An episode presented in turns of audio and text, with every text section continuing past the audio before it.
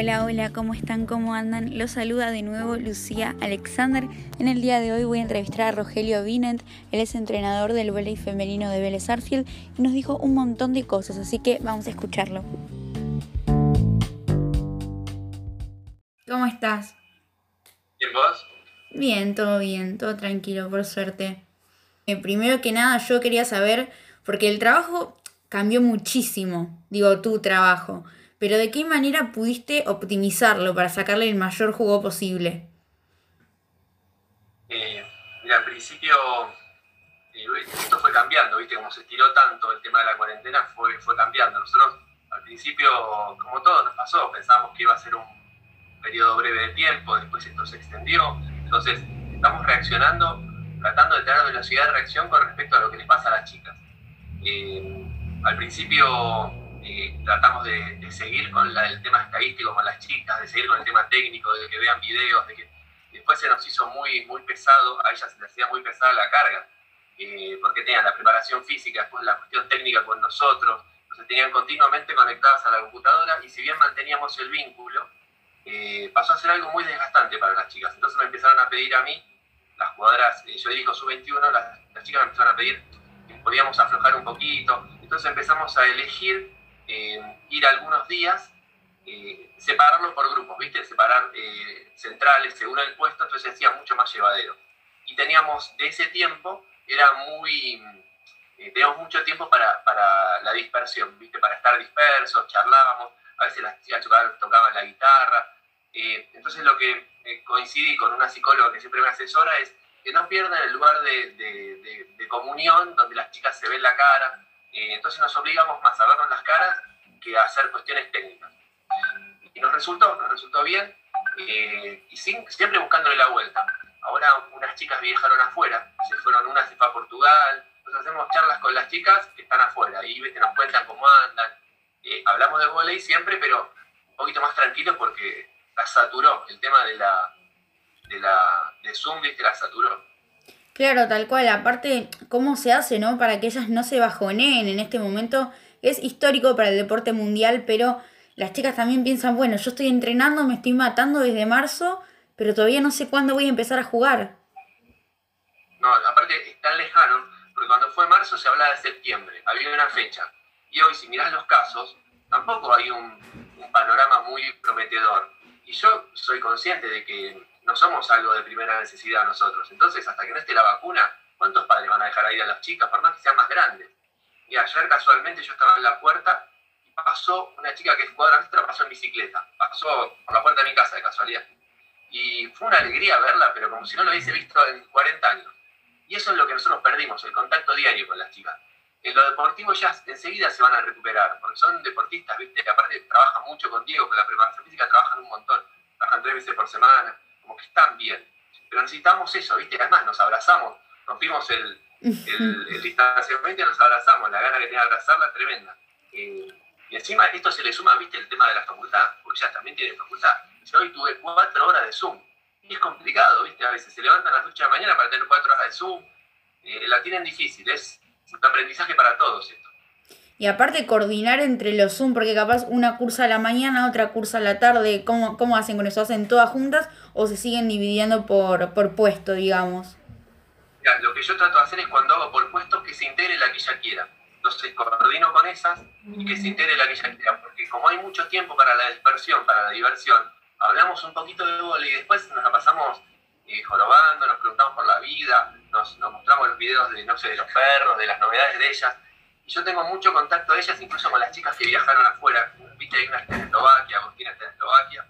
Julieta, hablaste con ella seguro, con Julieta que está en Portugal. Y ahora Laila se fue a España. Yo tengo contacto fluido, no digo verlo todos los días, pero más o menos. Me mandan videos, viste, de la ciudad donde están, de, la, de la casa, como que quiero estar interiorizado de todo. Y después los videos, viste, los videos de los partidos, me lo mandan, yo miro los videos de los partidos. El contacto, no te diario, pero una vez cada dos días hablamos con ella.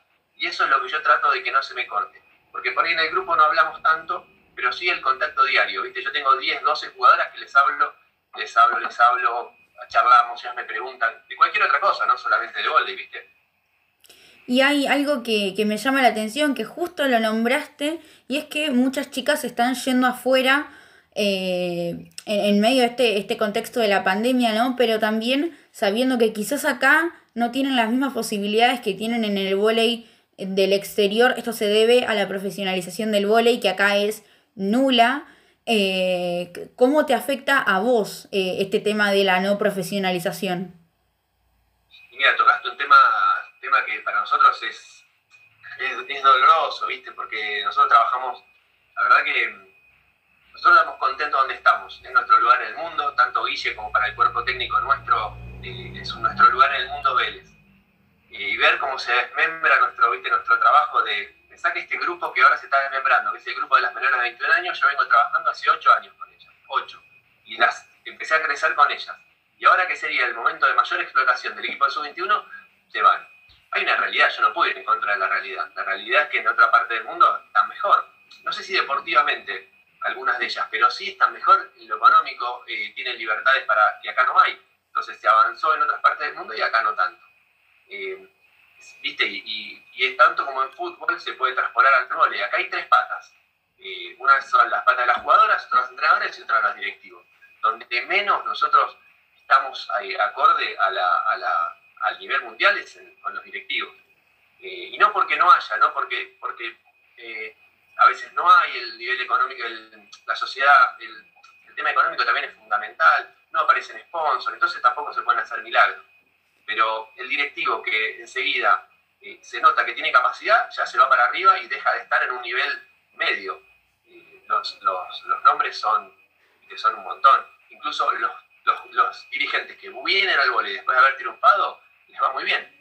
Tinelli, Insaurralde, los políticos, son tipos que tienen una capacidad de gestión tremenda. Entonces van al vóley como, una, como algo secundario. Eh, con respecto al egreso de las chicas, ¿qué les puedes decir? Las chicas van a ganar eh, un dinero que acá no lo van a poder ganar. Y seguramente empiezan a competir antes que nosotros. Vuelven en abril y le dicen a los padres, toma, esta plata tomá y con esto terminemos la casa. Tomá con esto, arregla el auto. Y para una chica de 20 años, parece que se tiene que orgullosa de hacer eso. Sí, totalmente. Se ve algo muy lejano el hecho de que jugadoras del exterior vengan acá a la Argentina a jugar, por esto que vos decís, la profesionalización acá eh, es, casi nula. Y desde tu humilde opinión, ¿vos cuándo crees que va a poder empezar a, funcionar esto de la profesionalización acá en Argentina? Mira, estás tocando unos temas escabrosos. Si no, ante la duda pasa palabra, si no quiere responder, no, pasa... No, no, no, no, no, no, no, la voy a esquivar, no la voy a esquivar. No, mira, el tema es así. Eh, nosotros tenemos que, el volei, si quiere hacer un, una mirada de introspección, tendría que reestructurarse totalmente.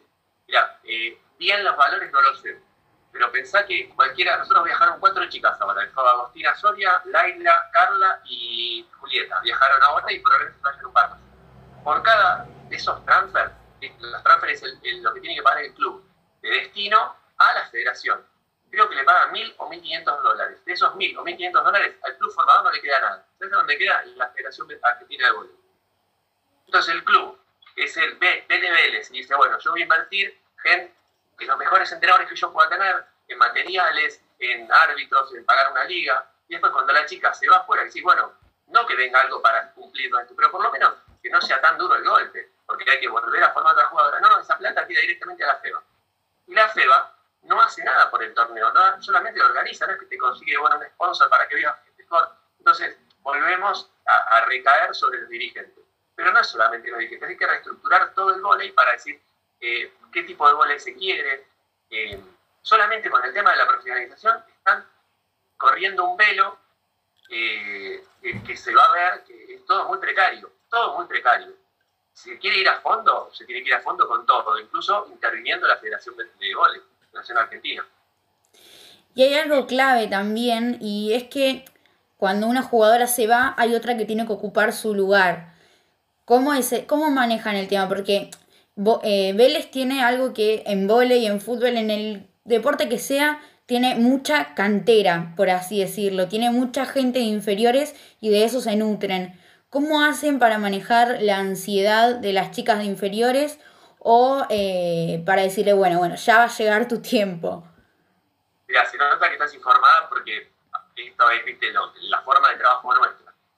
forma de identificación con, con nuestras jugadoras, la forma de trabajo nuestro. Nosotros, eh, dentro de lo que es la liga, debemos tener el sexto o el séptimo presupuesto. Por ahí, no sé si el décimo presupuesto, ¿viste? La inversión. Pero nosotros seguimos apostando a las chicas de inferiores nunca nos, nunca nos falta el recambio de jugadores. Nos pasó, ¿viste? Cuando yo te contaba que tengo esta camada de jugadoras hace ocho años.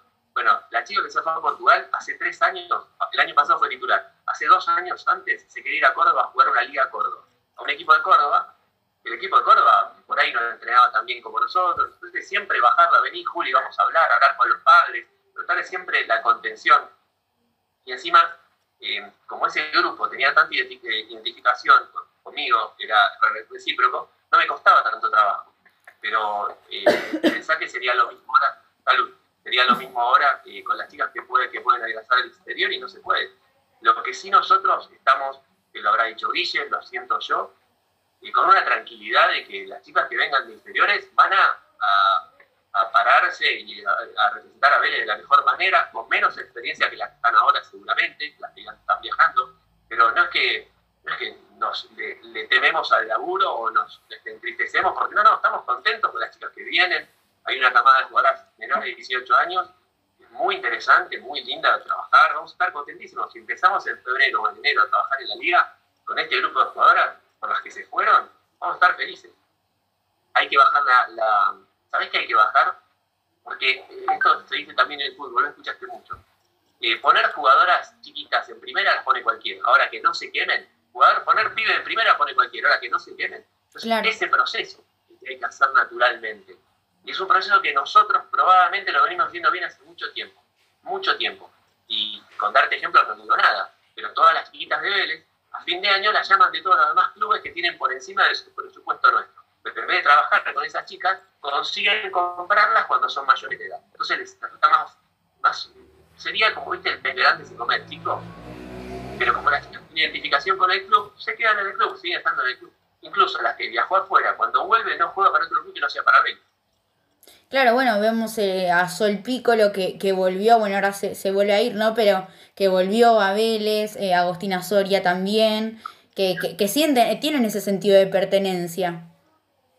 Y antes que ella, estaba Jimena Pérez, que fue la capitana de la doble, de su campeona de liga, campeona de liga. Le fue a jugar a Grecia, volvió a Vélez. Pero sin dudarlo, eh, Antonella Curatola, eh, Nati San Martín, todas las que hayan pasado por algún proceso de, jugar el exterior, cuando vuelven, vuelven a, Vélez, y aparte como algo natural, algo natural. Incluso nos pasa ahora, eh, la consulta técnica es permanente, Agostina Soria. Hoy estaba hablando con algo que me dice, estoy dura, no puedo hacer esta, algo técnico, y me lo consulta a mí porque sabe que nosotros somos la referencia, eh, de mole somos la referencia a ella. Y vamos a ser siempre. Y hay algo que, nombraste también y me quedó resonando en la cabeza, que es el tema de los padres.